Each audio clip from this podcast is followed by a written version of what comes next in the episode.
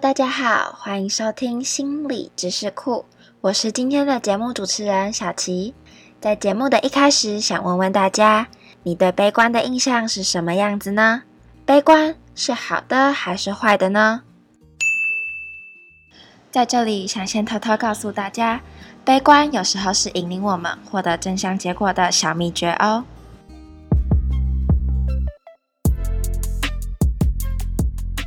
从小到大，不知道大家有没有遇过，在每次考试之前，都会说怎么办？我昨天都没有念，哈，我刚刚好多题都不确定哦。然后考完啊，成绩都超级好的同学们呢，在大家翻白眼的同时。我们来分析一下这些听起来好像很悲观的话背后的意义吧。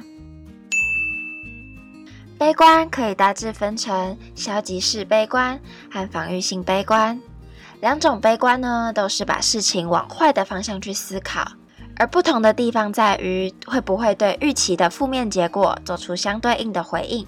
今天想跟大家分享的是防御性悲观。不少学者认为，这种悲观是成功者的重要特质之一，重要性不亚于一直以来所提倡的积极乐观。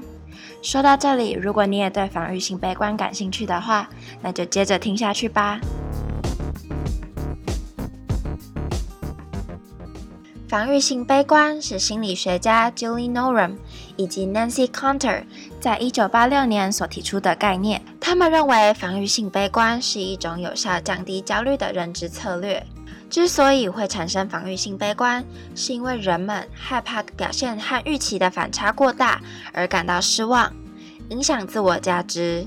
所以，事先设想好失败的各种情况，并且更加充分地为这件事情做好准备。像是遇到考试的时候，可能透过比较负面的话来作为心理暗示，但是为了不要真的考得很差，所以在考试前会更加积极的念书，或是在考试的当下更加专注的作答，进而获得优秀的表现。一般来说，抱着消极性悲观想法的人，容易因为焦虑感的升高而表现失常或无所作为。防御性悲观者。则是因为希望可以消除内心对失败的焦虑，所以设想好各种可能发生的状况，并进行反思和调整。与乐观者的进步取向相比，悲观者的动机则是安全取向。他们在面对未知时，更想要获得安全感和确定感，所以总是会去做最坏的打算，能发现某些被乐观者忽略的结果。因此。有时甚至会表现得比乐观者好，即便遭遇了不被预期的坏结果时，心中的落差感也比乐观者小。